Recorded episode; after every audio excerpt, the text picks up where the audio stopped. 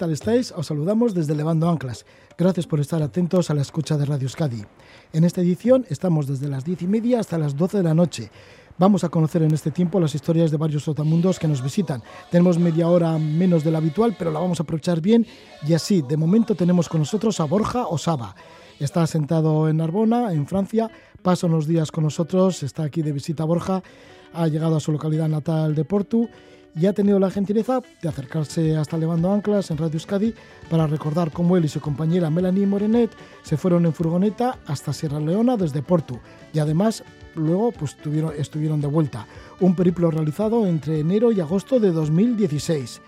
Estaremos también con Alicia Sornosa, Alicia que no se baja de la moto, siempre planeando nuevas aventuras. Durante este verano se ha ido desde Madrid a los Alpes para realizar la Gran Ruta Suiza. La característica fundamental es que por primera vez ha ido en una moto eléctrica.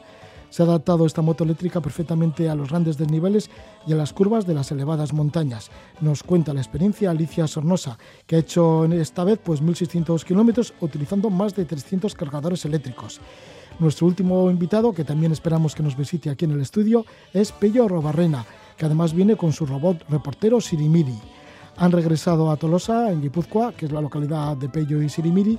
Han regresado después de casi dos años de intensas aventuras siguiendo la estela de la expedición de Magallanes y Elcano en lo que fue la primera vuelta al mundo, la primera vuelta al orbe. Salieron de Sevilla, Sirimiri y Pello, llegaron a Canarias para saltar a Río de Janeiro en Brasil, estuvieron también por Uruguay, por Chile y Argentina. Todo esto nos lo contará Pello Arrobarrena, al que le esperamos después de más o menos 11 y cuarto, 11 y 20 de la noche. Pero ahora estamos con Borja Saba, que nos habla de, de esa travesía desde Portu hasta Sierra Leona en furgoneta.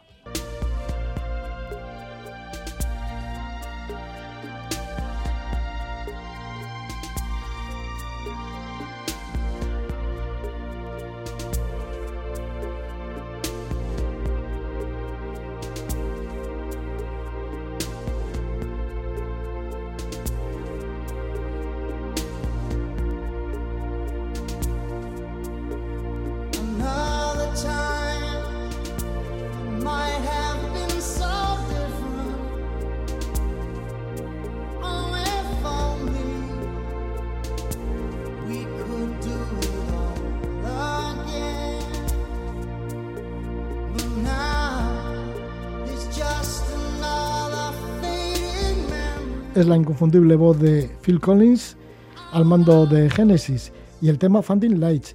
Y de Genesis un gran seguidor, nuestro invitado, que es Borja Osaba. Él es de Portugalete y nos va a contar un viaje que ha realizado de Portugalete hacia Sierra Leona. Lo hizo junto con su compañera, con Melanie, en, un, en una furgoneta y fue un viaje que duró siete meses de enero a agosto. Esto fue en el año 2016. Vamos a recordar este viaje porque le marcó totalmente a Borja Osaba, porque después de este viaje por África volvió también de nuevo a vivir un montón de aventuras y más tarde en un 4x4 que llegó hasta Camerún a Yaoundé. Escuchamos más a Génesis, mm, ya que Borja nos ha pedido que pongamos esta canción, y después pues ya nos introducimos en lo que es el continente africano y en este viaje fantástico desde Portugalete hasta Sierra Leona.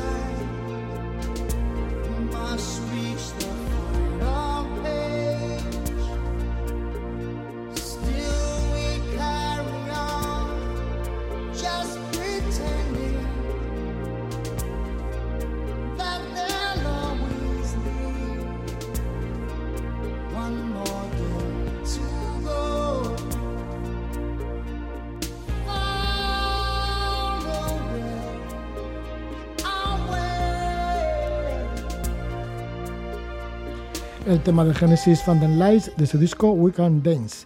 Un disco del año 1991. Le damos la bienvenida a Borja Saba. Gabón Borja. A Paroje, ya me has ganado ¿eh? con esto ya. Sí, sí, sí. es que la última vez que te entrevisté, que ya fue, yo creo que hace más de un año, sí. pues viniste con una, con una camiseta de Genesis y como yo también soy gran aficionado a Genesis, sobre todo la etapa de Peter Gabriel, mm. bueno, pues me llamó la atención y entonces me comentaste tu gran afición al grupo. Sí, a mí además me gusta, con Peter Gabriel y Peter Gabriel, me gustan todas. Sí. además les viste en su última gira, ¿no? En el año 2007. Sí, en 2007 hicieron una gira, la última que hicieron cuando estaban ya pues los cinco, porque allá Phil Collins ya no toca la batería, está un poco ya malito, y nos fuimos hasta Roma a verlos. O sea, fíjate, ya. 2007, en verano. Bueno, seguro que algo inolvidable. Sí. sí, como fue inolvidable ese viaje del cual vamos a hablar. Esto fue en el año 2016, de enero a agosto de 2016 porque Borja hay que decir que bueno, que viajas asiduamente desde el año 2015, tanto con mochila como en tu propio vehículo, que naciste en Portugalete en el año 1980, estudiaste ingeniería química, te fuiste a hacer el trekking del Everest y de la Annapurna a Nepal y allí conociste a Melanie, que desde entonces se convirtió en tu compañera bueno, pues también en de viaje y de vida. Y de vida y eso. Y bueno, pues ella es una viajera de Narbona en Francia y desde entonces pues os habéis movido en pareja por diferentes regiones del mundo, por muchas de ellas, ¿no? Y el último gran viaje que habéis hecho es el de Narbona hasta Yaoundé, en Camerún. Mm, ahí estuvisteis conduciendo un 4x4. Fueron ocho meses y un día de aventura hasta que apareció la alarma mundial por la pandemia del COVID-19. Y ahora todavía tenéis el 4x4 allí en Yaoundé, ¿no? sí, ahí está esperándonos. Solemos hablar con la pareja que nos lo está cuidando y pues cada mes un par de veces hablamos y de momento sigue allí, sigue en pie, así que nos costará más o menos arrancarlo, pero bueno, cuando todo esto se, se pase, pues para allí iremos y continuemos con el viaje. Sí, este viaje, pues eso que ya decimos, os ha llevado ocho meses, pero anterior a esto, una anticipación fue el cual vamos a hablar ahora, ¿no? Ese viaje que realizaste en el 2016, que además dejó una huella profunda en vosotros. Sí, sí, yo creo que para mí hasta ahora, ya tengo ya 40 añitos ya, ha sido el viaje que más me ha marcado. No sé, igual porque fue la primera vez que íbamos al continente africano con, con un vehículo propio, lo cual te da posibilidad de estar más cerca de la gente, interactuar más, de dormir con ellos, etcétera, etcétera. Entonces, este viaje nos marcó igual por eso, es porque luego, pues con el 4x4 repetimos y quisimos bajar hasta abajo, hasta Sudáfrica, pero bueno, nos quedamos ahí a, mitad de camino. En esa primera experiencia en vuestro propio vehículo, esto era una furgoneta Mercedes Vito que tenía por aquel entonces ya 17 años. Sí, sí, era ya mayorcita, pero en este caso cuando vas a África viene bien con viajar con un vehículo un poco viejito, que tenga cuanta menos electrónica mejor, porque allí primero por las temperaturas y luego por los caminos, pues las cosas se pueden, bueno, ya tuvimos algún otro problemilla y como era pues todo mecánico, pues muy, es, es, muy fácil de arreglar. En cambio, si es algo más electrónico, ya puedes tener algún tipo de problema. Sí, pero quizá mejor un 4x4 como lo habéis hecho ahora que en una furgoneta. Sí, es más, eh, en este viaje que hicimos por furgoneta llegamos hasta Sierra Leona y teníamos ya la visa de Liberia, íbamos allá a pasar a Liberia y no pudimos porque llegaba la temporada de lluvias, la carretera era un barrizal, no había, no había asfalto y bueno, pues nos tuvimos que dar la vuelta y regresar. Y ahora con el 4x4 pues esos problemas pues los hemos evitado. ¿Por aquel entonces teníais algún plan? Porque parece ser que no llevabais ni guía, ni nada, nada, no utilizabais internet, ni nada, ¿no? Nada, no llevamos ni guías, llevábamos una guía ahí como impresa en el, en el bueno, dentro del teléfono móvil, eh, no llevábamos conexión a internet, fue un poco más eh, auténtico, vamos a decirlo, ¿no? Más nos llevábamos lo que nos decía la gente local y ahora, bueno, el último viaje pues ya ha sido ya un poquito más diferente. Vamos a repasar algunos de estos países por los que pasasteis desde Portugalete hasta mm, Sierra Leona. El primero de ellos, bueno, pues cruzasteis toda la península ibérica hasta llegar a Marruecos. ¿Cómo fue el encuentro con Marruecos y, y sus gentes? Marruecos es, bueno, es uno de los países de nuestros favoritos. Es más, cuando bajamos estuvimos un mes y luego cuando regresamos estuvimos otro mes. Y ahora cuando estuvimos con el 4x4 estuvimos otro mes y medio. Al final la gente es encantadora, te invitan, eh, se come muy bien, hay mucha cantidad y mucha calidad de alimentos que luego ya cuando pasas ya de Mauritania hacia abajo ya es un poco más complicado. Luego tiene playa, tiene monte, tiene desierto. Al final Marruecos es un país que nos encanta y estamos deseando regresar, pero bueno, ahora mismo complicadillo. ¿Cómo fue vuestro paso por el Sáhara Occidental? Bien, bien, ¿no? Eh, sin ningún tipo de problema. Llegamos a Dakla, que es una de las ciudades que más nos ha gustado, por, más que nada por el paisaje, como allí hay una zona que se hace kitesurf, se hacen campeonatos del mundo de kitesurf y es un paisaje como lunar, es, es, hay que ir allí y estar allí es una siempre que hablo con la gente digo, si vete, si vas a Marruecos, si puedes, vete a Dakla, vete al sur, vete al Sáhara, porque lo que vas a ver allí en poco sitio lo vas a poder ver, los paisajes que hay allí. Dakla que ya está cerca con la frontera con Mauritania. Sí, Dakla no sé si está un día o dos días ya en carretera de, de la frontera de Mauritania, está cerquita, sí. ¿Cómo fue por Mauritania? Porque es un país ahí que ahí lo tenéis como bastante duro, ¿no? Con el tema de los visados y demás. Sí, bueno, entonces un problema fue en la embajada de Mauritania en Rabat, que compramos la, la visa, pues al final comprar la visa pues para llegar allí y ya hacerlo todo. Y la cuestión es que la embajada nos vendió una visa falsa. Pagamos más de 80 euros ¿La propia embajada? La propia embajada de Mauritania en Marruecos, en Rabat, nos vendió una visa falsa. Además, no fuimos nosotros solos, porque llegamos y cuando fuimos a recogerla, tienen igual hay 20 o 30 pasaportes. O sea que empiezan a multiplicar 20 o 30 por 80 dólares, 80 eh, euros cada una, pues fíjate el dinero que se estaba llevando ahí alguno al bolsillo. Y fue extraño porque llegamos a la frontera, llegamos a entregar los, los pasaportes y nos dijeron, oye, que no, que, que esta visa que no vale. Yo, como que no vale, que esto es oficial, venimos de la embajada, mira el recibo, mira el ticket. No, no, que con esto no, no entras. Y al principio pensábamos que nos estaban engañando, de mala hostia, de mala leche nos pusimos, ya casi nos damos la vuelta y poco a poco nos, nos dimos cuenta de que el que nos estaba engañando no era el, oficial, que fue la embajada. Y nada, tuvimos que pagar 220 euros por persona y, y para adelante. Para adelante, pero es que pasasteis Mauritania en dos días, rápidamente. Sí, ahí lo pasamos rápido porque la información que nos dieron en aquellos instantes era que estaba un poco complicadillo el tema y lo pasamos nada, fuimos por la costa desde arriba pues hasta Senegal. Luego ya cuando regresamos con el 4x4 estuvimos un mes aproximadamente y lo disfrutamos mucho. Es uno de nuestros países favoritos, pero en aquella época pues cuando bajamos lo bajamos rápidamente. ¿Cómo disfrutasteis Mauritania en vuestro último viaje por África? Joder, pues ahí con el 4x4 al final pues puede irse a Chinguetti, Guatán, Gualata, que son ciudades de antiguas caravanas de, de, de dromedarios. Ahí las carreteras pues algunas son asfaltadas, pero luego fuimos por el medio del desierto, por caminos de piedras estuvimos bastante en el interior, cosa que antes era imposible. Llegada a Senegal, ¿cómo fue esta llegada a Senegal después de, en ese viaje de 2016, de pasar Mauritania en dos días? Bien, Senegal para nosotros fue fácil. Yo ya había estado anteriormente y luego pues el norte no lo conocíamos, yo no lo conocía, entonces estuvimos en San Luis, luego las carreteras son más o menos bien. Ya cuando empezamos a bajar un poquito más abajo de Senegal ya nos dimos cuenta de que igual con la furgoneta no podíamos pinturar mucho más. Ya no había carreteras asfaltadas, pero Senegal estuvimos aproximadamente un mes y nos dio tiempo a descubrir bastante. Ahí en Senegal también estuvisteis en la isla de Fadiut. Sí, que es una isla Fadiut, sí, que es artificial, ¿no? sí, está hecha de conchas, es totalmente artificial. Es un, se llama, eh, es una población que es Joel, que es lo que sería la tierra, ¿no? Ahí es donde llegas con la furgoneta y aparcas.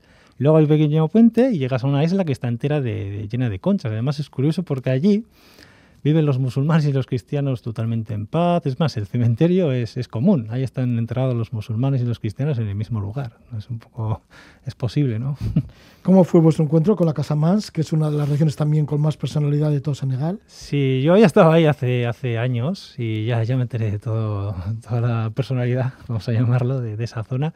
Y la verdad que muy bien. Sí, porque ¿eh? ellos piden la, independencia también. Sí, hay una zona ahí, sí, hay luego unos partidos políticos que piden la independencia. Es más, antes de la primera vez que fui, antes de yo llegar, eh, hubo como un pequeño asalto, tuvieron retenidos algunos rehenes, incluso extranjeros.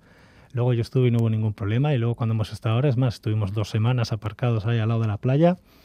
Y perfecto, perfecto. Es más, estuvimos dos semanas. O sea, si no estás bien, te, te largas rápidamente. Pero no, no, no, fue de las mejores experiencias también. Sí, además os invitaron a un bautizo. Sí, por eso fue algo inolvidable, porque nos solíamos ir a comer a un restaurante y claro, después de dos, tres, cuatro días, pues ya empiezas a hacer amistad con el dueño y nos dijo, oye, ¿tenéis algo que hacer mañana? Ah, pues, pues no, no tenemos nada que hacer. Ah, pues venga, os invito al bautizo de mi, de mi hijo. y nada, allí nos fuimos al día siguiente y nos invitaron a comer, nos invitaron a todo. Es más, vimos cómo, cómo llegaban dos cabras andando poco a poco, poco a poco las colgaron de un árbol, allí las, las abrieron, empezaron a hacer en la cocina allí, fue una experiencia inolvidable. Sí, eso se ha pasado muchas veces, ¿no? Se han invitado a bautizos, bodas, de todo. Sí, sí, sí, ya nos pasó pues en Marruecos, en Sierra Leona, en Costa de Marfil, sí, sí, en África más de una vez nos ha pasado. La gente no nos cree, pero bueno, es algo, pues no sé, haces ahí un poco de amistad, ¿no? Pues al final como estás más de una semana, más de unos días, empiezas a hacer amistad con la gente y te invitan tranquilamente. El siguiente país que fuisteis de Senegal fue Guinea-Bissau.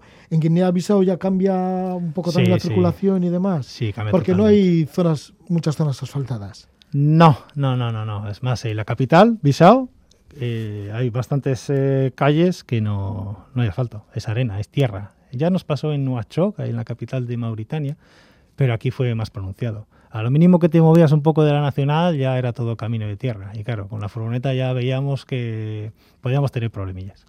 Uno de los destinos, ya que estás en Guinea-Bissau, uno de los destinos más comunes es el archipiélago de las Villagos, que deben ser un auténtico paraíso. Sí, sí, sobre todo para pescadores. Hay bueno, nosotros cogimos un ferry, fuimos a un par de islas, Bubak y Ruban, y Ruban una pequeñita isla y era de resorts, de pescadores que venían desde Europa. Venían en vuelo, luego cogían desde Bissau hasta la isla una lancha rápida o incluso hasta una avioneta. Llegaban allí, estaban un par de semanitas, iban a pescar todos los días, todo lo que pescaban luego se lo hacían en una pequeña barbacoa que tenían allí preparados, era, era un lujazo aquello. ¿Cómo llegasteis vosotros hasta el archipiélago de Villagos? Bueno, nosotros no teníamos presupuesto para, para llegar en, en avión o en lancha privada, así que cogimos un barco, un ferry que había allí, que salía pues un par de veces a la semana. Y fue toda una experiencia. Bueno, para hacer unas 80, 80 kilómetros tardamos unas 8 horas y, y bueno, un barco pues que tenía más años que tú y yo juntos. ¿Cómo fue esa navegación en ese barco destartalado, podríamos decir? Sí, destartalado. Además, eh, tuve suerte porque el capitán había estado trabajando en Las Palmas de Gran Canaria y hablaba un poquito español. Y me comentó, por ejemplo, la historia de que el barco eh, le dieron a un señor, a un chico, le dieron un maletín, a un encargado, le dieron un maletín lleno de dinero para que se fuese a Grecia a comprar un barco nuevo. Y llegó con un barco que tenía, pues, estaba para tirar casi. Así que bueno, eh, llegó el barco, eh, ese dinero no sé, no sé dónde se quedó. y ahí sigue andando el barco, creo. Una vez que consigues llegar a las Islas Villagos en ese barco totalmente destartalado, ¿cómo lo disfrutas? Joder, pues nosotros en ese caso, claro, nosotros dormíamos siempre en la furgoneta y cocinábamos en la furgoneta. Entonces, en este caso, pues teníamos una tienda chiquitina, cogimos, acampamos ahí en la en una de las playas que había y luego pues íbamos a la pequeña aldea pues a comer, a tomar algo, a hablar con la gente y luego íbamos a la playa, dormíamos y tranquilitos. Sí, es tan bonito y tan tranquilo las Villagos. Es paz, paz, tranquilidad. No hay en Bubaque hay un poco, hay una pequeña carretera, pero claro, los, los coches son mínimos, es más motos. Pero luego ya si te mueves a otra isla, que en nuestro caso fue a Rubán, que está enfrente, ahí no hay vehículos, no hay nada, es, es tranquilidad, es escuchar el, silencio, casi. Pues de ahí de las Islas Villagó, a, nuevamente a Guinea-Bissau continental, de nuevo en la furgoneta, rumbo ya a, otro, a otra Guinea, a la Guinea Conakry. ¿Cambia mucho entre la Guinea-Bissau y Guinea Conakry? No, nosotros no, no notamos mucho cambio empiezas a ver mucha. Está ahí está. La, joder, no me acuerdo cómo se llama. Una zona que hay muchas cascadas, mucho bosque verde. Eso es muy, muy denso. Ahí es más en, zona de Guinea-Conakry. Igual Guinea-Bissau también es mucho más chiquitín que Guinea-Conakry. Es más, luego cuando regresamos no pasamos por Guinea-Bissau, fuimos directos por Guinea-Conakry. Pero Borja, ¿qué representa para ti para Melanie volver, porque ya habéis vuelto varias veces a África, en esta ocasión pues con esa furgoneta Mercedes Vito y más actualmente con, con un 4x4. ¿Qué representa para vosotros meteros por esos caminos? ¿Por qué de nuevo en el continente africano? Igual esa pregunta ya me la han hecho alguna vez. Creo que es la... Primero, es un continente que no está explotado turísticamente. Hay veces que llegas a algún sitio y puede ser el primero que llegue desde hace meses. Luego la gente. La gente es pura, no sé cómo explicarlo. Es una sensación de que llegas allí y aunque por ejemplo no tengan nada, te lo dan todo. Es más, nosotros cuando estuvimos en Mali o en Marruecos otras veces, te invitan a comer, te invitan a desayunar y tú le dices, no, tranquilo, que no quiero comer, que tengo yo mi comida, no quiero quitarte. No, no, por favor, es como un honor para ellos el compartir eso contigo. O en Mali un chico nos dio pues una caja llena de comida. Luego nos pasó en Sierra también, un chico nos dio una caja de comida, que luego solo cuentas a la gente y no te cree creo que es algo puro, es un continente puro todavía por explorar. Luego no es lo mismo ir a Marruecos que ir a Sudáfrica que ir a Mali, por ejemplo. Son, es, dentro del mismo continente, pero es totalmente diferente. O Egipto, que estuve hace muchos años, o Tanzania, o Kenia, no es lo mismo que... ¿Cuánta gente conoces tú, Roge, que haya venido aquí que está en Guinea Conakry? o en Sierra Leona o en Guinea-Bissau. En cambio, en Tanzania, Kenia, Sudáfrica, Marruecos, pues habrá bastantes más. Menos turismo, más, yo lo veo más auténtico, más puro. ¿Y cuál es el país más de los que habéis conocido en, vuestros viajes en vehículo propio por el continente africano? ¿El país que más problemas os pueda poner al pasar las fronteras o al circular con Eso está clarísimo, eso fue Nigeria. Eso fue Nigeria en el último viaje que hicimos, que para hacer 1.200 kilómetros pasamos 260 controles, pero de los cuales nos pararon en 85 aproximadamente. Porque bueno, Nigeria es un país que ya sabes cuando vas que es complicado hay una guerra, entonces ahí tienes que atravesarlo lo más rápido posible. En ese sentido, Nigeria, de todos los que hemos conocido. ¿No te crea mucha tensión eso de cada vez que tienes que pasar una frontera lo que sucede?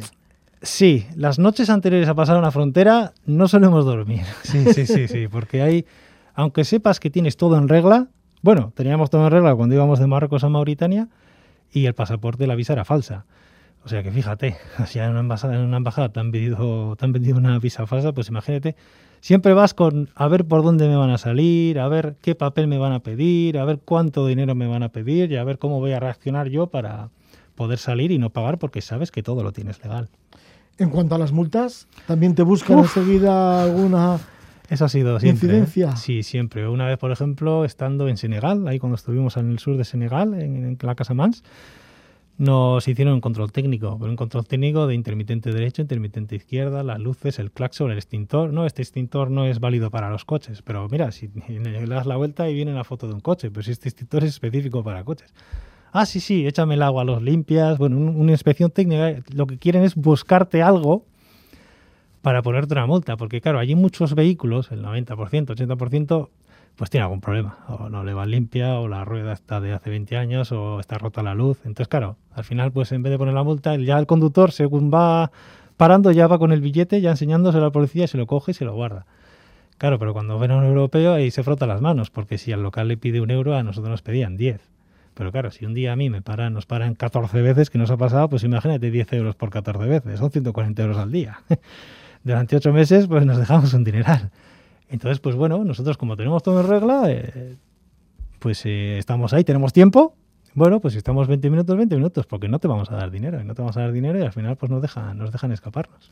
Siguiendo esta ruta, pues estábamos en Guinea Conakry y de Guinea Conakry a Sierra Leona. Sierra Leona que fue el final de vuestro viaje. Sí, por Bueno, os tocó luego regresar de nuevo para Portugalete, pero vamos. Sí, ahí fue ya el límite. Es más, teníamos la visa ya para llegar a Liberia, y que nos costó 100 dólares cada una y nada, cuando ya íbamos desde Sierra Leona a Liberia, pues no había asfalto, no había carretera, empezaba la temporada de lluvias, era un barrizal y pues nada, nos dimos la vuelta pues porque no, no, podíamos, no podíamos llegar. Sierra Leona fue una experiencia, una de las más favoritas de todo el viaje, quizá porque tuviste contacto con mucha gente. Entre otras, estuvisteis de voluntariado en una escuela de fútbol. Sí, allí cerca de Bure Beach, que sí, como dices, para nosotros fueron dos meses de, Sierra Leona y para mí fue la mejor experiencia de todo este viaje, personalmente. A mí me gustó un poquito más Marruecos y Senegal, a mí me gustó más eh, Sierra Leona. El tema es que como al final nos quedamos un mes más porque, bueno, como no pudimos ir a Liberia, pues cogimos y a un chico que conocí en la playa, estaba allí pues trabajando en una ONG de, de, niños pues de menos de 18 años pues que les daban de comer, la educación y estaban jugando a fútbol. Y me dijo, y en principio pues le dije que no porque nos íbamos a Liberia, pero ya cuando regresamos, regresamos a la misma playa, le vi y pues ahí estuve pues un mes aproximadamente. ¿Y que era una especie de internado de fútbol? Sí, exactamente. Eh, la excusa era el fútbol, pues había allí, pues que había 25 chavales más o menos de, de todo Sierra Leona. Estaba el pueblo se llamaba Tumbu, que era cerca de, de Freetown, que es la capital. Y allí pues les daban educación, les daban la comida y, y luego pues un par de días, un par de veces al día pues entrenaban a fútbol. Era una escuela de fútbol, era una, una ONG. Pasa que creo que después de, de, que yo estuviese ahí, creo que a los pocos años cerró. ¿Cuál era vuestra labor? Hombre, mi labor propia, pues yo llegaba allí, yo aquí en Portugalete, pues entrenaba a chavales de, de fútbol. Yo era portero, bastante malo, pero bueno. Y les enseñé, pues bueno, pues estás ahí con ellos y coges a los porteros y les, les enseñas un poquito. Tiene que ser bonito, ¿no? Estar acampados allí en esta playa de Buris Beach sí. y luego, bueno, pues tener ese, ese trabajo diario, ¿no? Esa rutina sí. de trabajar con estos niños. Sí, yo ahí, yo ahí era feliz, Roja. Ahí era feliz, yo me levantaba, pues fíjate, igual me levantaba a las 6 de la mañana. Me levantaba a las 6, Mira, se quedaba dentro durmiendo, desayunaba y con una bici que tenía, hacía unos 10-9 kilómetros hasta, Bure, hasta de Bure Beach a Tumbo. Pues fíjate, a las 6 y media, 6.45 con la bicicleta, por ahí, por una carretera que había. Llegaba, entrenaba, desayunaba con ellos y luego pues terminaba, regresaba, llegaba a la playa, nos pegábamos un baño, comíamos, eh, jugábamos con los críos ahí en la playa que también había, con gente, no sé, fueron pues dos meses de, de, de felicidad. Dos meses de felicidad. Bueno, queríais prolongar esa felicidad por el continente africano con ese paso a Liberia que ya teníais el visado como nos mm. comentas, pero bueno, ahí estaba también eso que ya era la época de lluvias y, y, bueno, pues estaban la, las carreteras un poco que fatal. Sí. Y entonces ya volviste de Sierra Leona a Portugalete. Eh, ¿En cuánto tiempo lo hicisteis, el regreso? Nada, el regreso fue... Pues bueno, estuvimos un mes en Marruecos, pero luego Guinea, Conakry, Senegal, Mauritania, eso fue una semanita, diez días aproximadamente, no más. Pues tenemos la suerte de estar con Borja Saba. Casualmente, como estás de vacaciones de verano, pues tenemos la oportunidad de estar contigo, como lo hicimos el año pasado.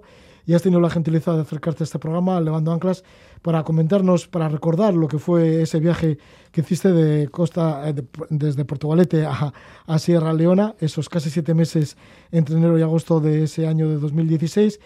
Y bueno, y ahí estáis ahora, estás trabajando en, Francia, ¿no? Estoy en Francia, ahora estoy de vacaciones. ¿En Burdeos estáis todavía? Eh, estamos en Burdeos, pero luego vamos a la zona de Narbona, que es ya el Mediterráneo, que es donde estaba trabajando. Ah, con la idea de ahorrar, supongo, ¿no? Y volver sí, sí, a nosotros, coger el coche en Yaoundé. Nosotros cuando regresamos de Yaoundé, yo hablé con él y dije, bueno, esto van a ser unos meses. Ingenuos, no teníamos ni idea.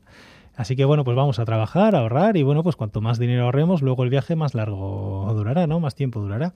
Pero bueno, pues esto se ha ido alargando, se ha alargando, pues bueno, estamos haciendo una cosa más grande y ya pues cuando todo se, se vaya abriendo, pues iremos para allá. Sí, con la intención de volver a Yaoundé, en Camerún, en donde habéis dejado el 4x4, en ese otro viaje, que ya lo contamos en su día, que duró ocho meses y un día de aventuras, hasta que apareció la alarma mundial por la pandemia del COVID-19. Y bueno, pues ahí tuviste que dejar el 4x4 de Yaoundé y esperando, ¿no? Trabajando en Francia, pues para volver de nuevo a recorrer el continente africano. pues muchas gracias, Borja Osaba, por esta visita veraniega. Y es que, Roge, un placer. Borja Osaba recordando esa travesía en furgoneta desde Porto hasta Sierra Leona y regreso. Estamos llegando ya a las 11 de la noche, vamos a escuchar música africana, música de Mali en esta ocasión con Samba Touré, con su disco recientemente aparecido Binga y el tema Tamala. Luego continuamos aquí en Levando Anclas, atentos porque estamos con Alicia Sornosa que nos lleva en una moto eléctrica hacia Suiza y Pello Roborena junto con Sirimiri, el reportero robot Sirimiri, estarán con nosotros para hablarnos de un montón de aventuras que han tenido por Sudamérica. Ahora escuchamos la música de Mali de Samba Touré.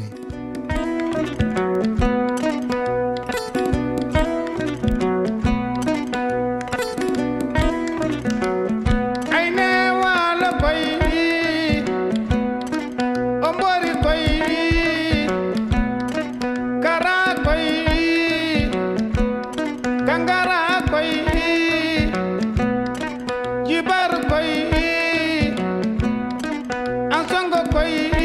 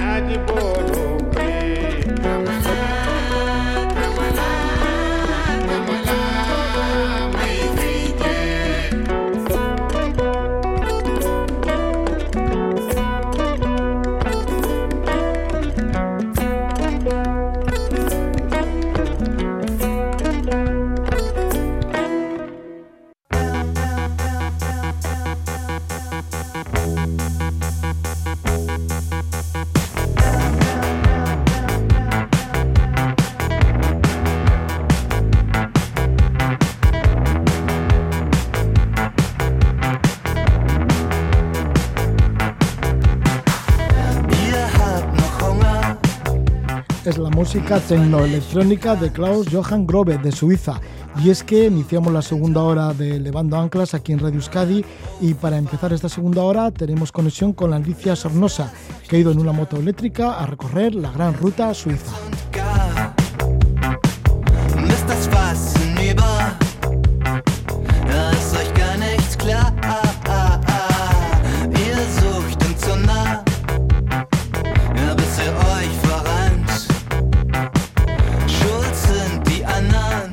Esto nos visita aquí en el estudio Pello Arrobarrena junto con el robot reportero Sirimiri. Han regresado a Tolosa, en Guipúzcoa, a su localidad natal, después de casi dos años de intensas aventuras siguiendo la estela de la expedición de Magallanes y Elcano. Salieron de Sevilla, llegaron a Canarias para saltar al Río de Janeiro, han estado por allí, por Brasil, por Uruguay, por Chile, por Argentina. Pello y Sirimiri han documentado los lugares históricos por donde pasó Magallanes y sus marinos. El Tolosarra Pello Arrobarrena es creador multimedia, cámara, fotógrafo, realizador audiovisual y nos visita con su chapela de Tolosa.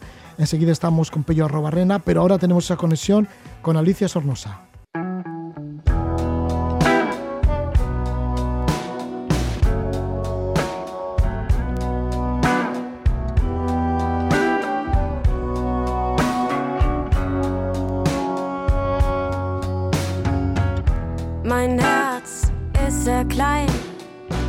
Da passt nur einer rein.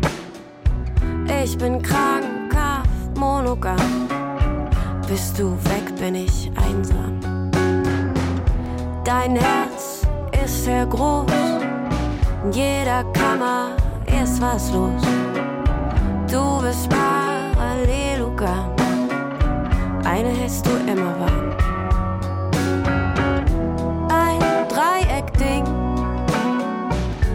Mir viel zu stressig. Jetzt mach mal einen Punkt, sonst zieh ich einen Schlussstrich. Ich liebe linear, auf ganzer Linie nur dich. Du liebst parallel, zweigleisig sie und mich. Wir sind hier doch nicht im Paris doch nicht so französisch. Gib mir die Gouloise und dann verpiss dich.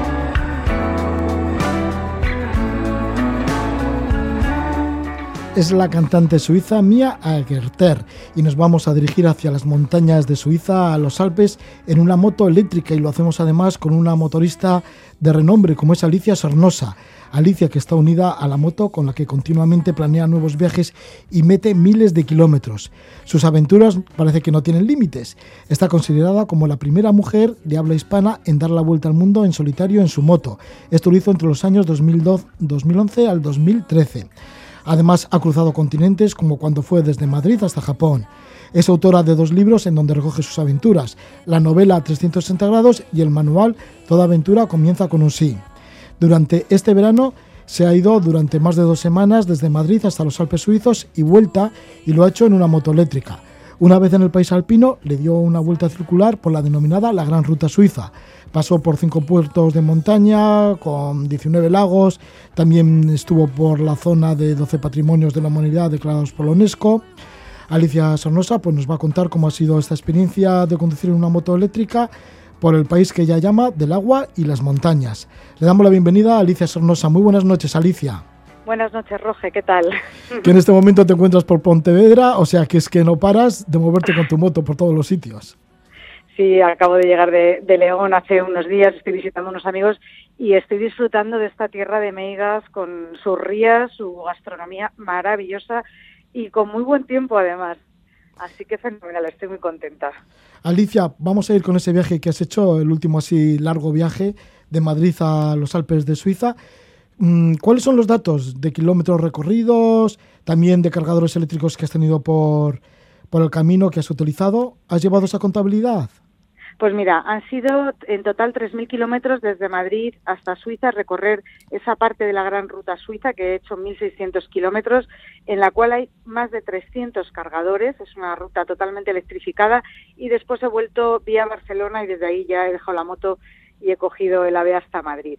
Pero ha sido una ruta muy interesante, bueno, primero por los grandes paisajes eh, suizos, como bien decías, de las montañas, el agua, las cascadas, los lagos, la nieve, también por las vacas, los quesos, la gastronomía suiza, que además es un país que yo creo que lo conocemos bastante poco teniéndolo muy cerca.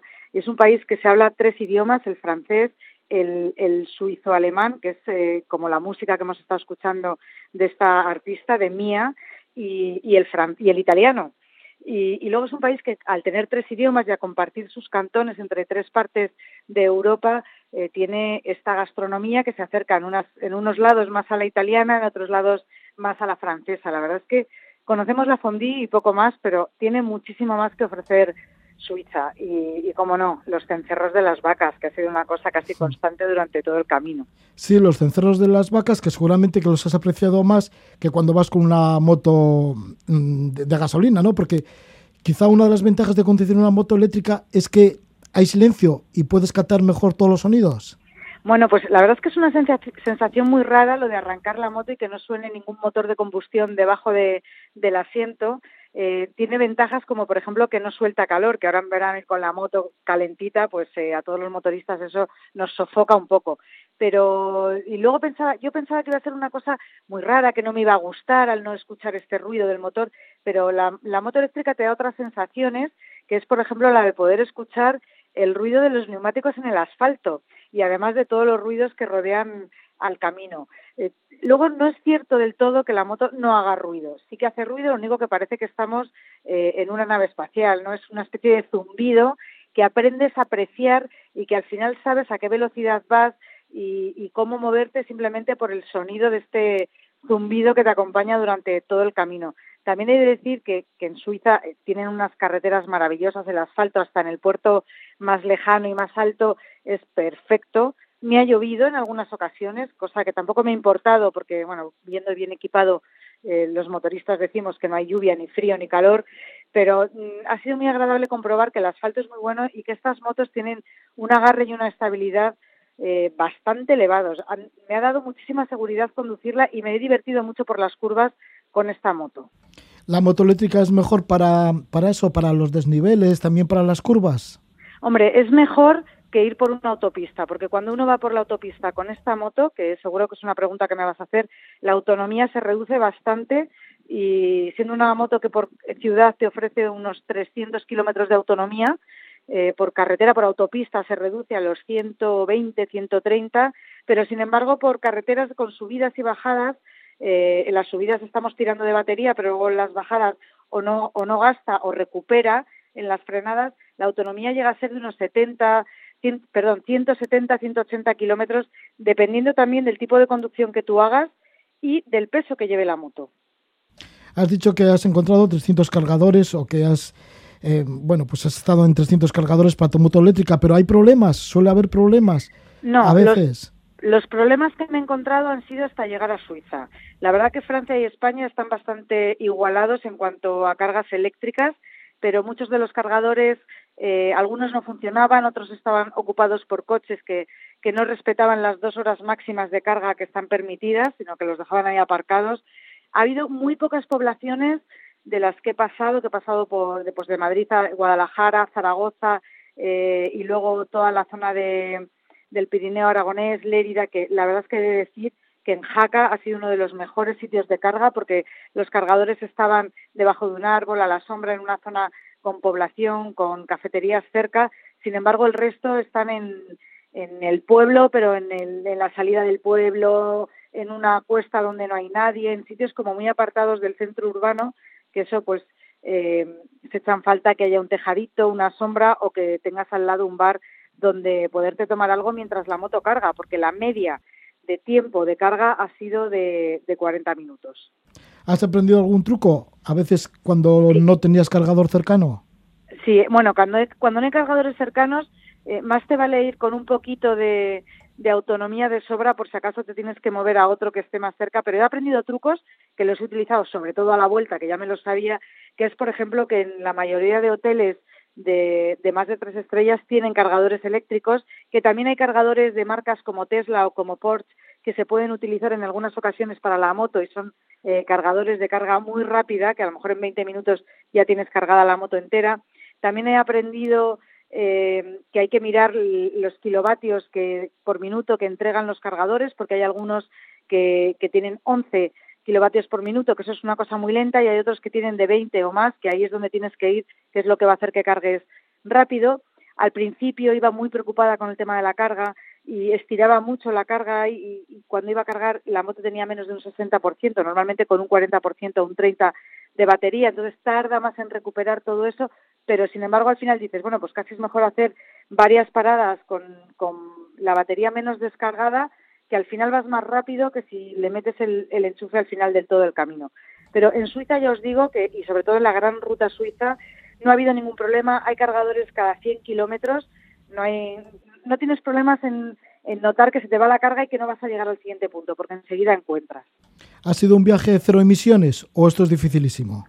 Bueno, ha sido un viaje cero emisiones, pero es verdad que ha habido momentos que, aunque ha sido carga eléctrica, he tenido, por ejemplo, que cargar, esto me ha pasado en Francia, cargar desde el enchufe de mi habitación del hotel tirando el cable hasta la moto. Entonces, esta carga que tomas de la red normal no es cero emisiones porque no viene de, una fuente limpia como puede ser un cargador solar o, puede ser la energía eólica. Pero sí es cierto que en los cargadores suizos y en muchos en Francia y en España tienes un sello que, es un dibujito verde con una hoja que te está diciendo que esa energía que tú estás utilizando para cargar la moto o el, coche viene de una fuente 100% eh, natural, que no es, o sea, que es 100% verde. Así que tiene mucho atractivo. ¿Quieres seguir viajando con motos eléctricas? ¿Tiene atractivo para ti? ¿Engancha?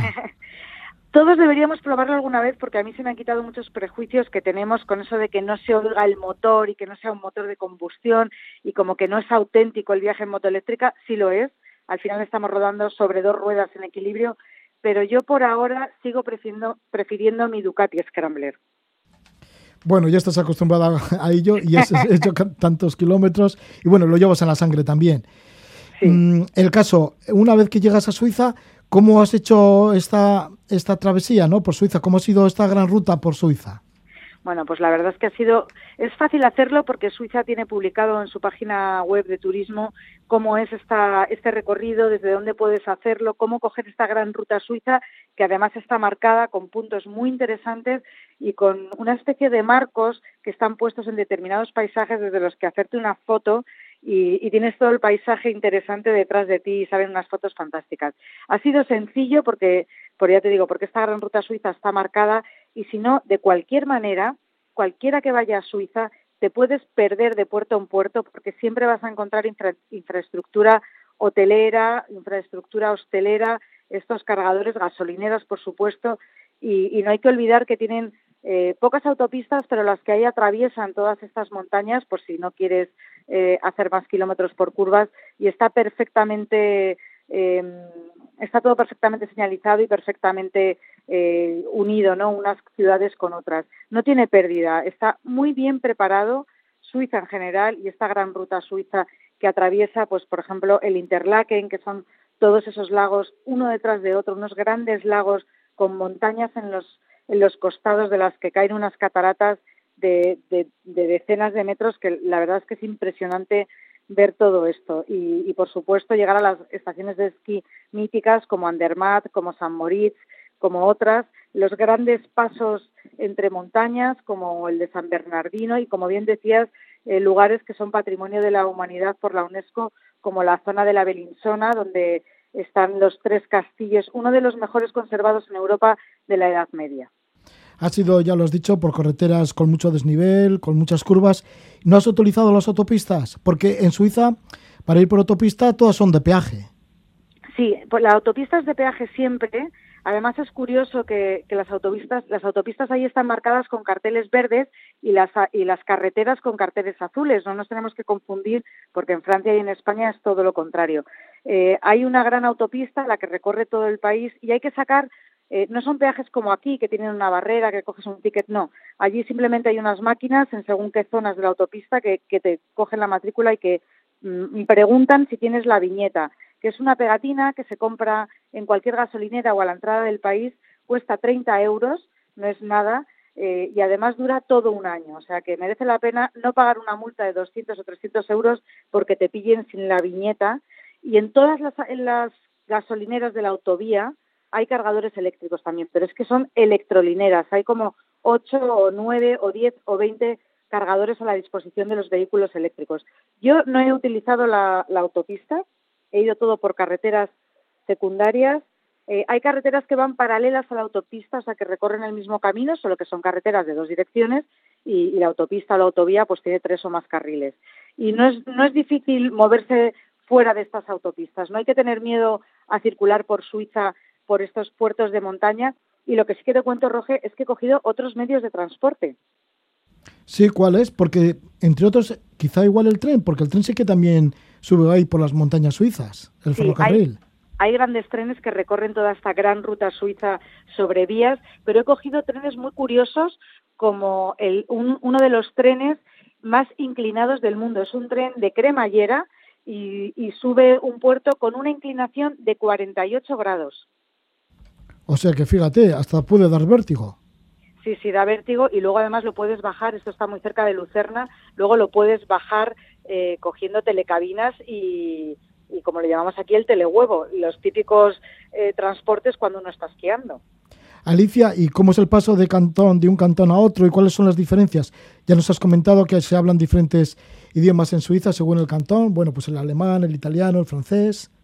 Sí, bueno, pues los pasos de las montañas no difieren de otros, es un paso de montaña en el que eh, luego lo notas sobre todo por el idioma, ¿no? Porque estás en un sitio que te están hablando francés, cruzas de un lado a otro la carretera, subes ese puerto, lo bajas y en el siguiente restaurante, en la siguiente parada, pues te hablan en un suizo alemán, como el de esta chica que cantaba en suizo alemán, si, si no lo he escuchado mal, o te hablan en italiano cuando estás en la zona del Ticino que es donde están el lago Mayore y el lago y el lago Lugano, sí, lo estoy diciendo bien.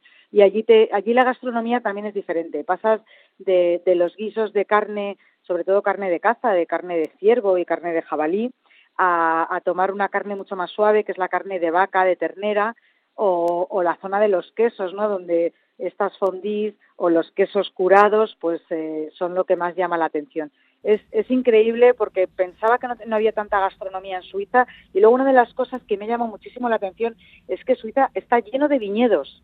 Hay buen vino blanco y hay buenos vinos espumosos y además otra de las zonas otra de las formas de cultivo de esta vid, que es eh, muy parecido a la ribera sacra en nuestro país, es que se cultivan en terrazas, en, terrazas escalonadas. No hay grandes praderas y lo cultivan en, los bordes de las montañas de, esta manera tan increíble, con, unos trenecitos especiales para poder recolectar la uva que también van por cremallera y, bueno, es una, es una cosa fantástica porque ves las laderas de la montaña verdes, llenas de, de, viñedos y llama mucho la atención sobre todo una persona como a mí que, vengo del centro de España, donde la uva se cultiva a ras de tierra. Alicia, pues ahora te encuentras en Pontevedra y has estado en La Bañeza, en León, en un encuentro de motoviajeros. ¿Cómo ha sido este encuentro que ha estado incluso hasta Emilio Escoto? Bueno, ha sido un encuentro precioso porque el Motoclub Vallezano eh, se ha puesto las pilas, se lo ha currado y nos ha llevado ahí a, a, unos cuantos viajeros. El más importante, desde luego, que era Emilio Escoto, que ha dado una conferencia que nos ha hecho llorar, nos ha hecho recordar la pasión por el viaje y nos ha contado ese viaje que hizo él de 10 años por el mundo en los años 80, sin móviles, sin GPS, a base de cartas. Y bueno, la verdad es que es un documental que merece la pena ver y que nos ha dejado a todos, como digo, con la lágrima colgando y las ganas de salir a viajar.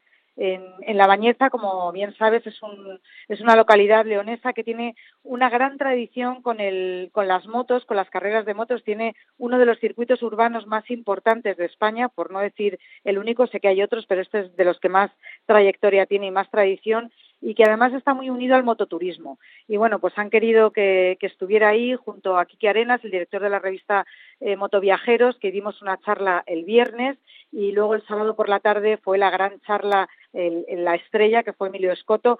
Ha sido increíble, han acudido más de 300 personas, ha habido una ruta fantástica, hemos podido probar eh, la gastronomía leonesa y hemos disfrutado de los paisajes eh, sobre la moto que hay por toda esta zona. Ha sido un fin de semana fantástico que, como digo, yo ahí soy casi el último mono y el importante era Emilio Escoto, que es uno de los grandes viajeros que, nos han empujado a los demás y nos han hecho soñar con sus viajes. Emilio Escoto que en su día sí que le hicimos alguna entrevista cuando terminó esa vuelta al mundo, justo cuando terminó la vuelta al mundo, y además también la última que recuerdo, pero que fue hace ya varios años, cuando vivía en California.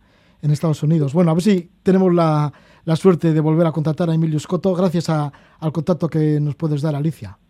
Pues yo creo que sí, que hablará contigo y que se acordará y además vais a tener una charla fantástica y lo van a disfrutar todos los que escuchan Levando Anclas.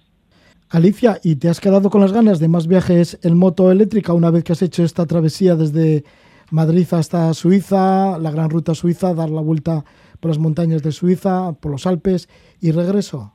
No me importaría volver a hacer un viaje en una moto eléctrica y además he estado con unas motos eléctricas californianas, de donde vienen los Tesla, que son las Cero, Cero con Z, Hemos llevado dos motos porque me ha acompañado un amigo, eh, yo iba con una Naked, él iba con una moto carenada y la verdad es que ha sido un viaje asombroso, muy divertido y diferente a lo que estaba acostumbrada. No me importaría volver a repetir. Bueno, pues que sea así. Muchísimas gracias por esta conversación que tenemos contigo. Alicia Sornosa, una vez más en este programa, en Levando Anclas, y esta vez pues comentándonos esa travesía que has hecho durante este verano, desde Madrid hasta Suiza, y luego allí pues la vuelta a Suiza en esa gran ruta por este país, por el país helvético. Muchísimas gracias por todo ello y que vaya bien por Galicia, Alicia. Pues muchas gracias, Roge, y deseando llegar también a tu tierra, que allí también se come muy bien y hay unas carreteras maravillosas. Así que nos vemos por allí pronto. Vale, pues te estamos esperando. Gracias, Alicia Sornosa. Adiós.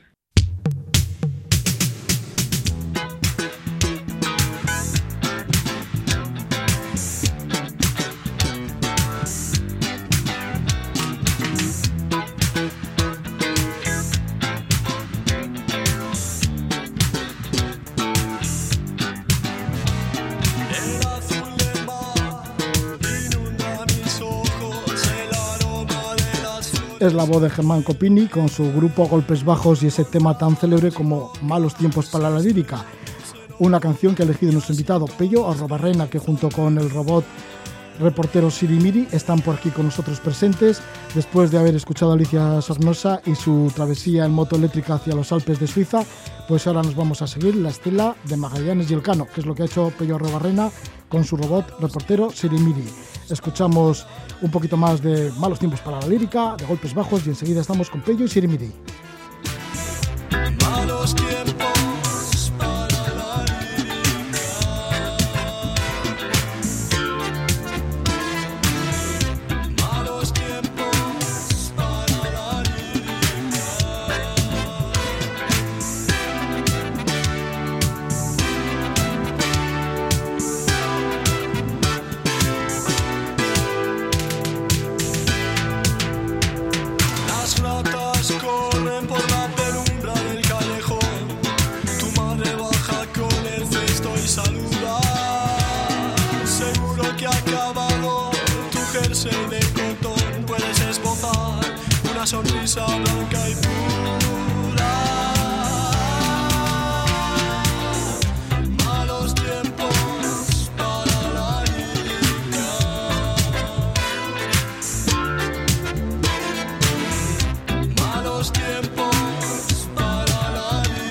Soy yo, Rabarrena, en compañía del robot reportero Sirimiri, siguen la estela de la expedición Magallanes-Elcano.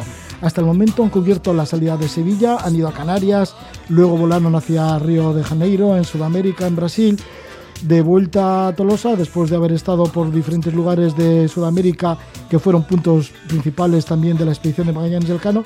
Bueno, pues ya ha regresado a, Tolosa, a casa Pello Rebarrena con Sirimiri, y ahora preparan el salto hacia Asia intentarán ir hacia las Islas Filipinas, a Borneo y Molucas para seguir al Cano, ¿no? hasta completar esa vuelta al mundo. Pello y Sirimiri, que partieron de Sevilla el 10 de agosto de 2019, coincidiendo justamente con el quinto centenario de la salida de las cinco naves de la expedición de Magallanes Elcano, que ya sabéis fue la primera que completó la vuelta al mundo. Tan solo finalizarían la circunnavegación de Magallanes Elcano 14 tripulantes, entre los que se encontraba el grumete Pedro de Tolosa. Pedro de Tolosa, que se embarcó además en la No Victoria. Pello Arrobarrena se sintió identificado con el personaje y decidió ponerse en marcha tras su, tras su estela 500 años después. Pello Arrobarrena y Sirimiri regresan a Tolosa en junio de 2021 después de vivir casi dos años de intensas aventuras. En el camino hemos hecho algunas conexiones con él cuando estaba en Canarias, pues por ejemplo también cuando estuvo en Puerto Montt en Chile, en Buenos Aires en Argentina. Y ahora le tenemos con nosotros de manera presencial, le agradecemos un montón a Pello Robarrena y por supuesto también al reportero robot Sirimiri, que le tenemos junto con nosotros. Les damos la bienvenida a Pello Robarrena. Gabón, buenas noches. Gabón, eh, Roger, un placer estar aquí presencialmente. Pues sí, te agradecemos un montón y además aquí vienes como tú eres artista multimedia y bueno, y también practicas mucho el tema del vídeo y demás, pues bueno, has montado aquí un tinglado en el, eh. en, el estudio impresionante con todos tus medios. He sacado toda la artillería un poquito pues para documentar este momento y bueno, pues eh, tirando un poco de, todos los formatos que he hecho, pues es, es mi manera de trabajar. ¿Esto forma parte de tu equipaje durante casi dos años? Fundamentalmente fundamentalmente el resto no importa, pero el equipo de vídeo y fotografía y las baterías y todo eso es fundamental. Luego ya pues la ropa y todas las demás cosas se van encontrando por el camino. ¿Cómo nos podrías describir este equipo? Bueno, pues mira, yo trabajo en un formato eh, que se llama realidad virtual, los jóvenes seguramente lo sepan bastante bien, eh, en el que supuestamente todo esto es para verlos con gafas, con un audio virtual inmersivo, para que se sientan en el lugar. ¿no? Es una manera de inmersión en los lugares que tú has viajado. Eh, bueno, pues me encanta esta tecnología, la verdad que tiene muchas posibilidades, aunque el uso correcto de él no lo veo tan claro. Porque primero hay que vivir lo físico y lo presencial, y luego lo virtual es una manera de compartir experiencias.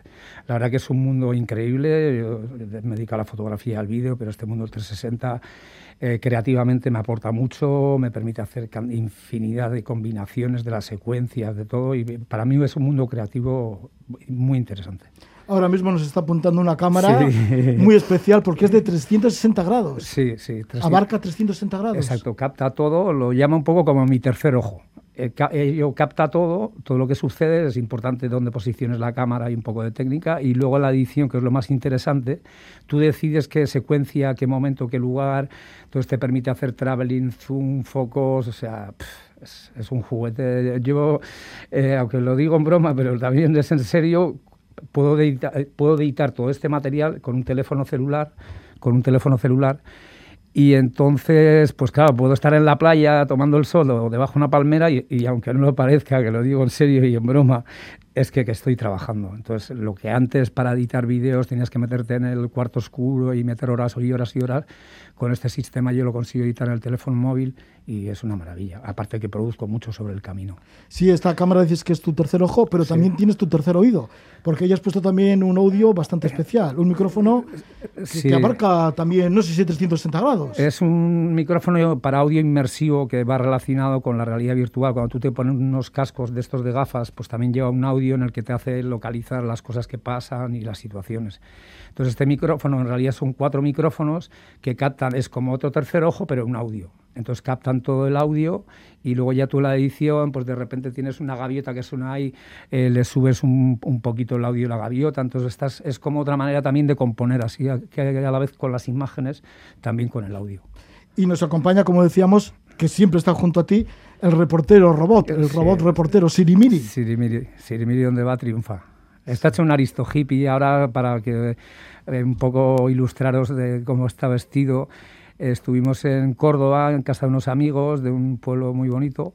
¿En Córdoba, Andalucía? Eh, no, en Córdoba, en, en, Argentina. Eh, al norte de Buenos Aires, sí y nada, le hicieron este, le tejieron este chaleco y era una ciudad bastante hippie, entonces, bueno, pues está hecho un aristo hippie. Este es el último look de Sirimiri, creo que es el que más le gusta. Sí, y además te acompañas de una camiseta que pone la última vuelta por, el mundo. Sí, una camiseta muy bonita, un Nicky muy bonito. Sí, sí, este es nuestro logotipo. Eh, casualmente, hoy he tenido un privilegio de, de conocer a Oliver Design Oliver Design es un estudio aquí en Guecho, aunque parezca mentira, que está creando los grandes, o sea, los grandes proyectos de interiores en, los más fantásticos yates que te puedes imaginar. Eh, han, creado cuatro buques de escuela, han hecho todos los interiores. Entonces, casualmente, eh, si todo va bien, iremos a Indonesia. Y uno de los temas que tocamos son los buques de escuela de las armadas, porque me parece el punto más pacífico de una armada, ¿no? El enseñar a navegar a los marineros, o sea, no tiene nada que ver con un buque de guerra, ¿no? sino el buque escuela me parece algo bonito porque mantiene la historia de la navegación, son escuelas fantásticas de todos los países. Entonces, si todo va bien y a Indonesia, eh, habíamos visto que el buque escuela de, Indonesia es el Bima Susi. Es una leyenda javanesa en el que creo que era eh, defendía la valentía, la, vida justa. Ahora, ahora mismo no, no, lo tengo aquí, el, apunte. Y entonces eh, este encargo en un proyecto internacional lo consiguió esta firma, Oliver Design. Y entonces, eh, bueno, está construido creo que en 2017 en, en, unos astilleros de Vigo y es fantástico. Entonces me llamó la atención, digo, anda, si todo lo han hecho unos de Bilbao. y entonces me, les he estado visitando hoy a la mañana, a Íñigo, padre e hijo, y a la señora en el estudio. Y si ahora mismo el Cano o aquellos marineros vieran cómo se construyen las naves, ahora se quedarían, dirían, wow, esto es algo del diablo, todo con AutoCAD, con, ha sido un privilegio conocer este lugar. Sí, Oliver Dissey, que tiene fama en todo el mundo. En todo el mundo. En todo el mundo, en diseños de barcos y muchos de ellos en buques escuela. Sí. Bien, pues sí, es que, claro, tú has tenido esa intención, ¿no? De dar la vuelta al mundo o tienes la intención de dar la vuelta al mundo, estás en ello eh, quizás sea tu última vuelta por el mundo, porque eh, con Sirimiri ya sería la segunda, ¿no? Sí, vas, esta va a ser la última vuelta por el mundo. Está el mundo, el título le puse... Perdona, porque la anterior sí que lo hiciste hace ya bastantes años y fue en una bicicleta eléctrica. Sí, sí, sí. Em, ahora lo, he llamado la última vuelta por el mundo porque, bueno, no es que esté viejito, pero es que el mundo no está para dar muchas vueltas. Este título no se lo, no se lo puse en la pandemia, se lo puse antes de la pandemia. Entonces no quiero ser pesimista, pero Em, no, viajar hoy en día es muy complicado, hay muchas trabas. Eh, bueno, tú has sido viajero, yo, he sido viajero toda mi vida. Y wow, no sé, como que. Es que los últimos tiempos no, sé cómo lo has hecho, porque con tanto confinamiento, ¿cómo pudiste andar por toda Sudamérica, de un lugar a otro, y además yendo en busca de los sitios ¿no? que marcaron la historia de Magallanes y el Cano. Sí. Porque tenías que ir a sitios concretos, muchas veces fuera de ruta. Sí, sí, sí. sí, y, entonces, ¿cómo lo has podido hacer? Porque seguramente que te llegabas a una ciudad y decían, de aquí no te puedes mover. Sí, bueno, me he hecho unas cuantas cuarentenas, por ejemplo, una en Valparaíso, que no estuvo nada mal. Pero lo que en Valparaíso, Chile. En Valparaíso, Chile. Lo que me refiero, eh, lo más pesado de este viaje ha sido las gestiones.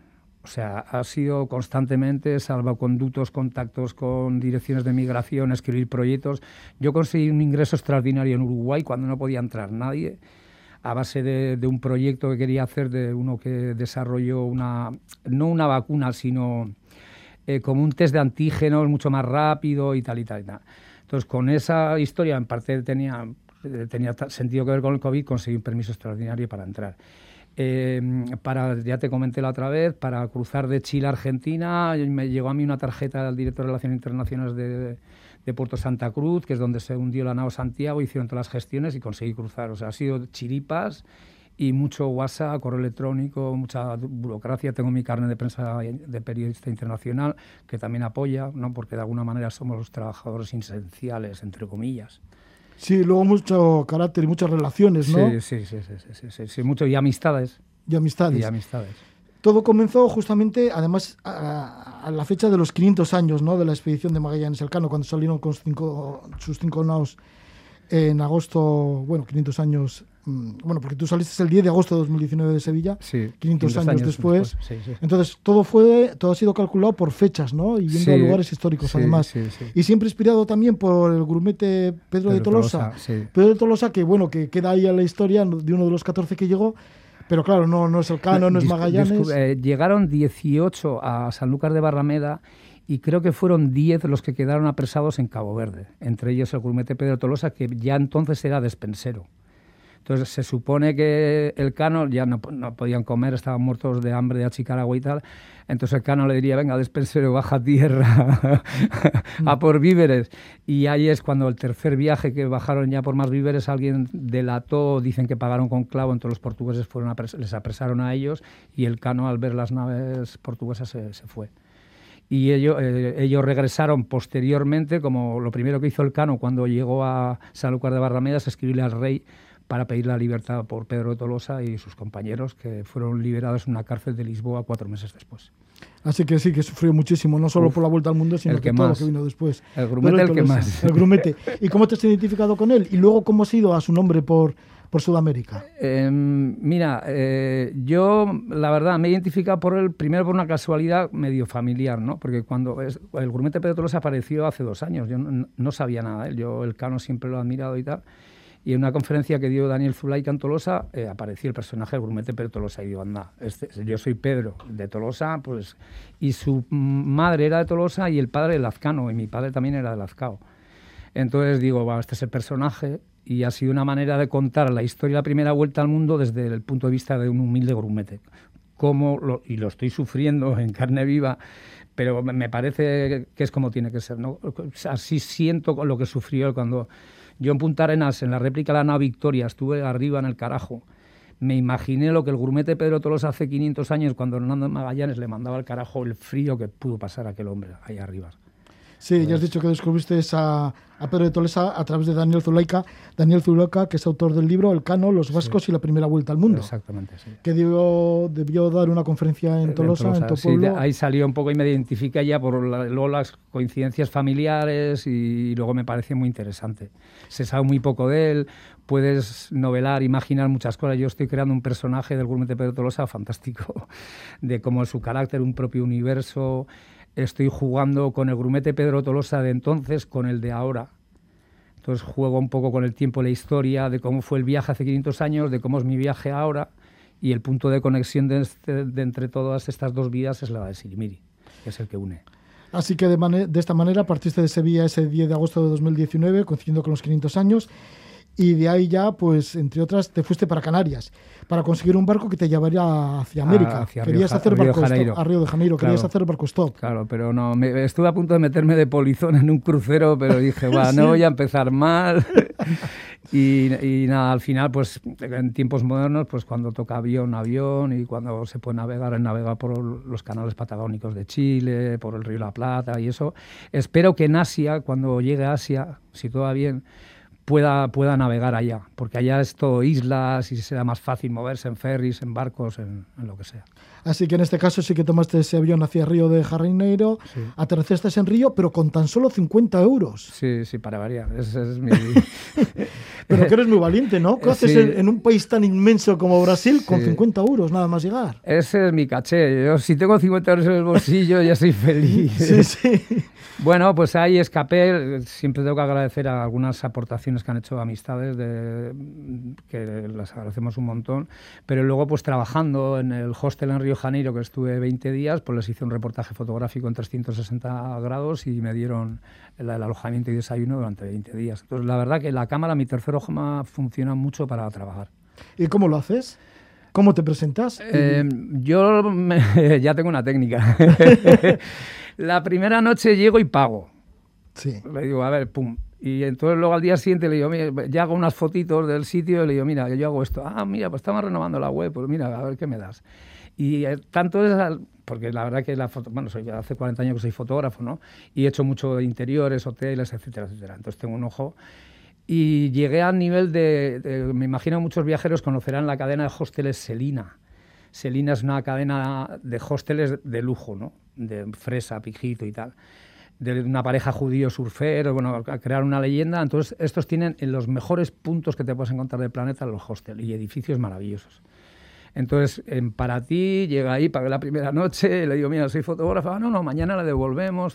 De ahí me mandaron eh, Selina para ti, a Selina Río Janeiro, a Selina Sao Paulo y a Selina, eh, que está ahí en Florianópolis. Así que ya te moviste por diferentes partes de, Brasil, de hotel en, hotel. Los, mejores cuatro selinas con alojamiento y desayuno, hacía mis fotos y, la verdad que divertido. Claro, y además una gozada, ¿no? Trabajando en tu profesión, en tu vocación. Que eso es lo único que pido.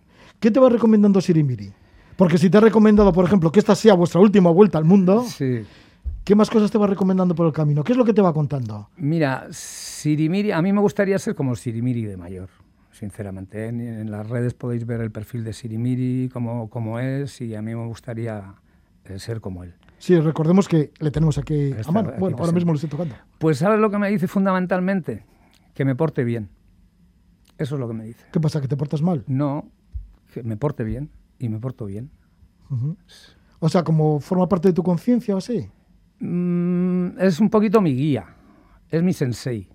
Él viene del infinito, ahí tiene una llave que siempre pregunta qué es lo que es, si es la llave cósmica del infinito, y él viene del infinito para mostrarnos la realidad tal y como es, que no la vemos muy bien. Entonces trata de mostrar cómo es el mundo, ¿no? Mm. Siguiendo con tu recorrido, pues sí que te tiraste unos meses por Brasil, pero volviste de nuevo para, para Tolosa, ¿no? Sí.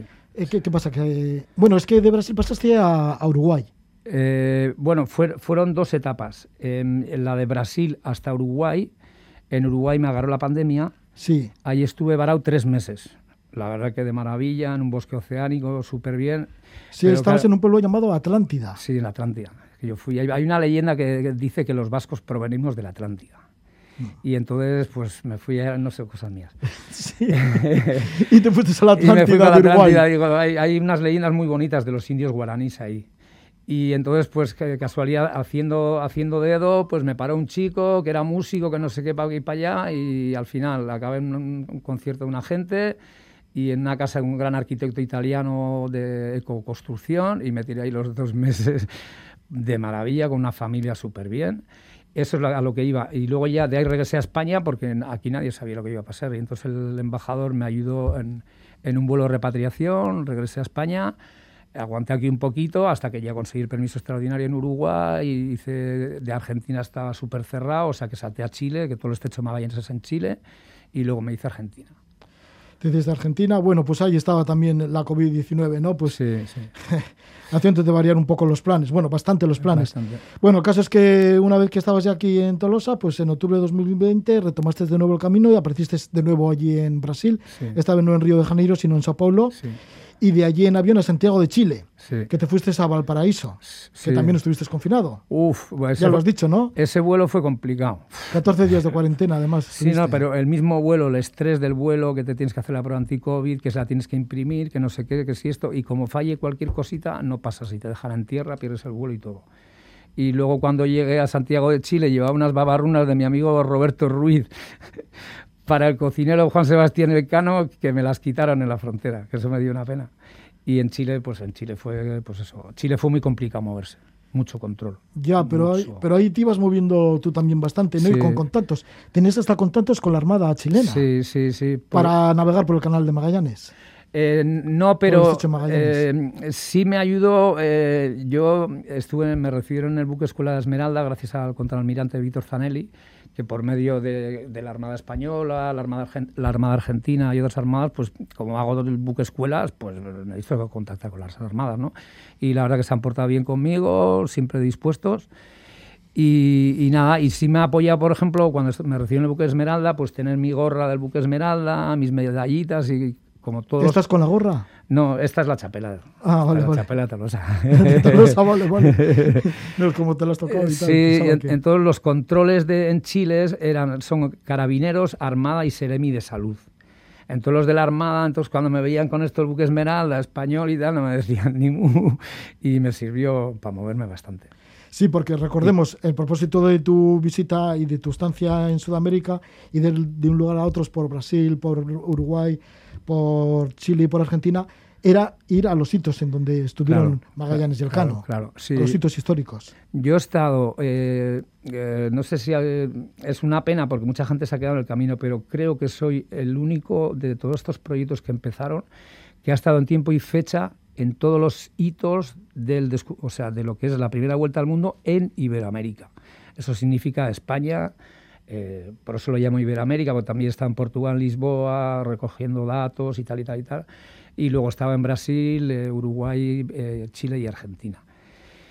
Y, y no sé, se me ha ido un poco... el- Sí, perdona, y Sí. creo que en Lisboa además estuviste con un antepasado de... Sí, sí. Bueno, que su antepasado era Magallanes, Fernando de Magallanes. Sí, don Manuel Boas Vilas. Él es eh, antesapa- bueno, descendiente directo de Hernando Magallanes. Y fuimos a preguntarle qué es lo que sabía él del grumete Pedro de Tolosa. Por una casualidad conseguimos su, teléfono, nos recibió en su casa en Cascais y nos sacó un libro antiguo en el que ponía el grumete Pedro de Tolosa, tenía 17 años, fue embarcó la nave Victoria, se le pagó no sé cuántos maravedíes, hijo de tal de Albistur, no me acuerdo el nombre, y, y de Lazcao, el padre. Eh, bueno, y de ahí eso, eso fue la- nuestra parte portuguesa. Pero luego ya hicimos Sevilla y, y todo lo demás. Sí, Canarias, Eso, llegar a eso, sí, Brasil, sí, sí, etcétera, lo que estamos Eh, eh, comentando. A, a lo que iba, eh, que he estado en todos los puntos que estuvo de- de- desde la Bahía- la Bahía Guanabara, he estado en Tenerife, en Sanlúcar, en Sevilla, en el Río de la Plata, navegado en el Río de la Plata, he, estado, he recorrido todo el estrecho de Magallanes, en Puerto Santa Cruz, que fue donde se hundió la nao Santiago, o sea, he estado en todos los hitos históricos de aquel viaje de la parte iberoamericana. Sí, nos habíamos quedado ahí pues en Valparaíso, en Chile, estuviste allí en Puerto Montt, bueno, ese contacto con la Armada chilena, y luego tuviste la oportunidad de navegar por los canales patagónicos en diferentes ferries y además te acompañó un, una persona de allí, de, Chile, creo que era, ¿no? Que se llama Zun, o bueno, firma ah, como Zun. Zun, solitario. sí. Zun solitario. Esto te digo, te voy comentando porque son apuntes de que tú en su día nos ibas comentando desde allí, desde Chile, desde Puerto Montt. Y pues mira, Zun solitario es un personaje que conocí también por otro contacto así de navegantes y tal. Em, que es fotógrafo, un apasionado, trabaja en logística, pero es un apasionado de la fotografía nocturna y en invierno, que fíjate lo que es hacer fotografía nocturna en el Estrecho Magallanes en invierno.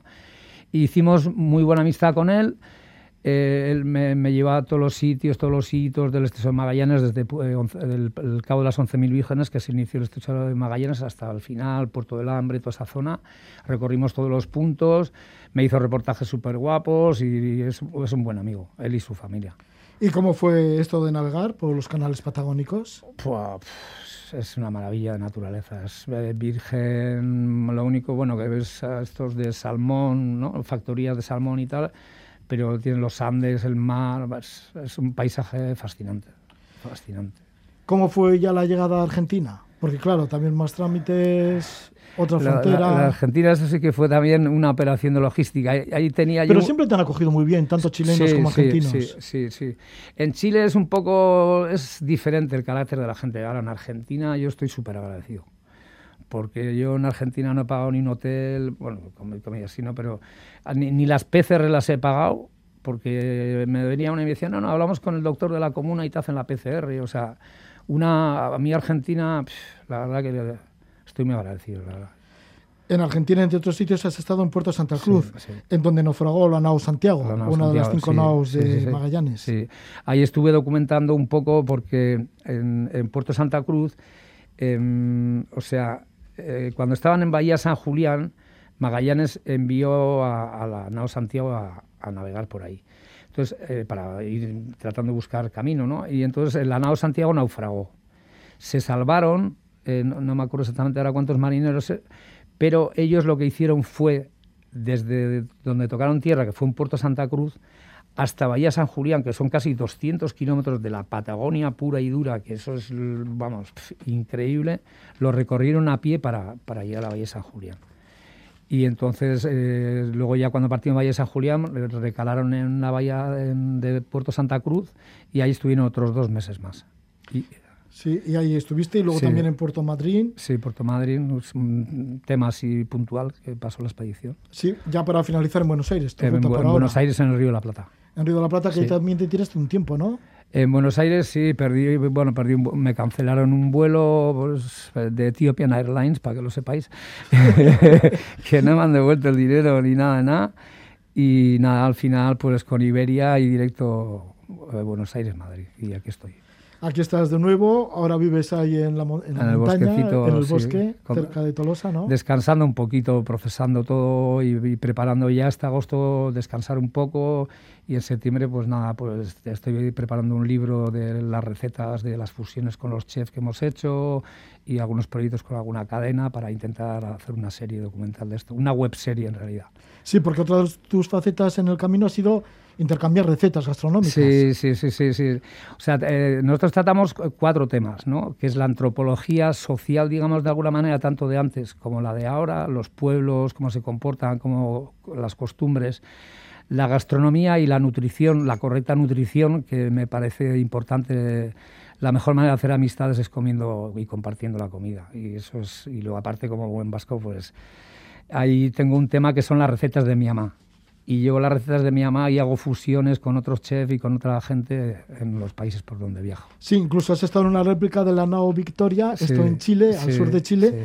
En el cual estuvisteis allí también sí, les pues, hice comiendo y así, ¿no? Unas babarrunas, les hice unas babarrunas con los sacramentos y unas, eh, luego me dijo Rafa Gorochategui, que para aquella época unas manzanas asadas con canela y clavo. Bueno, pues estas son algunas de las aventuras, algunos de los aspectos que hemos tocado de esa vuelta al mundo, que estás en ello. siguiendo los pasos de Magallanes y Elcano y sobre todo del grumete Pedro de Tolosa, este grumete que terminó también esa primera vuelta al mundo junto con Elcano y otros compañeros y lo estás haciendo junto con tu compañero Sirimiri, que es el robot reportero le tenemos aquí con nosotros. Pello Rebarrena está hablándonos y además no solo estás hablando, sino que estás registrando todo esto con, un vídeo 360 grados. Sí, sí. Luego, luego hacemos, subimos fotitos al Instagram. Para, para, bueno, como está el Instagram, os lo digo, que es arroba la última vuelta por el mundo. El por es una X y si queréis seguirnos ahí, pues ahí estamos. Muchísimas gracias por tu visita, tanto la tuya como la de Sirimiri.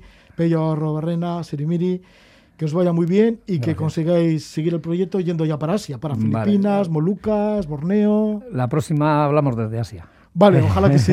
Bello, gracias por venir, gracias por estar presente. Vale, gracias. Por verte. Gracias, por todo. Bueno, pues finalizamos ya el programa de Levando Anclas y lo vamos a hacer con música, además que le gusta mucho a nuestro invitado, a Pío Barrena y también a Sirimiri, es Andrés Calamaro con el tema Bilonga del Trovador de su disco Tinta Roja de Andrés Calamaro, una canción que descubrimos por el propio Pello Robarrena que me dijo, cuando me hagas esta entrevista en Buenos Aires, era cuando estabas en Buenos Aires, pon Andrés Calamaro y esta canción, Milonga del Trovador. Con ella nos despedimos en Levando Anclas. Que disfrutes de la semana.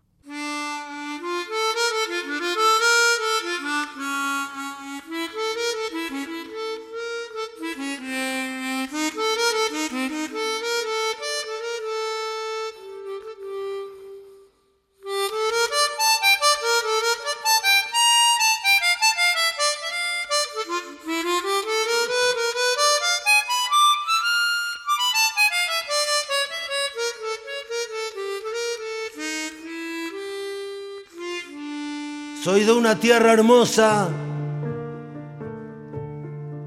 de América del Sur. En mezcla gaucha de indio con español.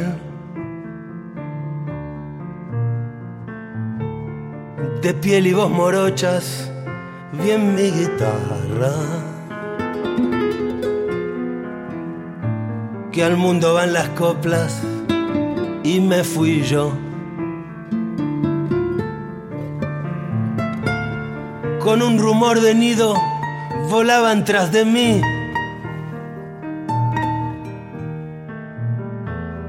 Aquellos pañuelitos en la estación.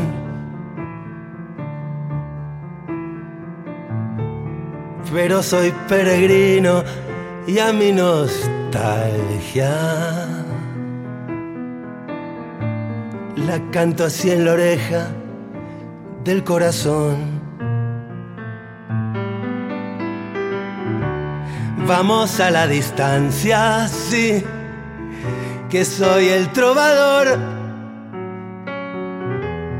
Si la distancia llama, yo jamás veré ponerse el sol. Y vamos a la distancia ya y si no llego amor,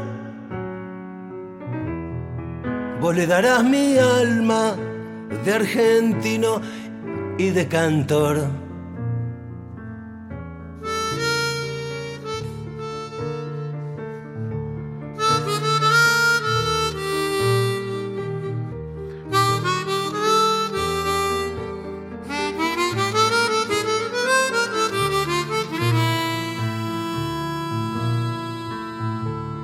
Casa es donde canto porque aprendí a escuchar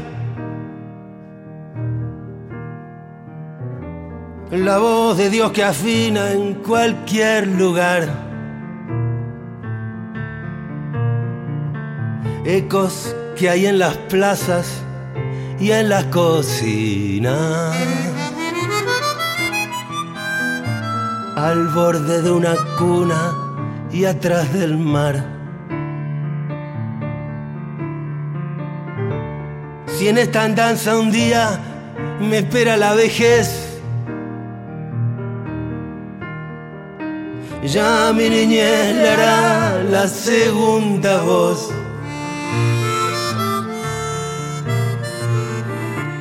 Y al fin con dos gargantas a mi agonía.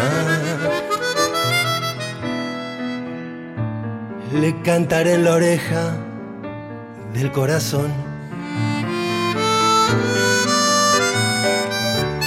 Vamos a la distancia, sí, que soy el trovador. Si la distancia llama, yo jamás veré ponerse el sol. Vamos a la distancia ya. Y si no llego amor, le darás mi alma de argentino y de cantor.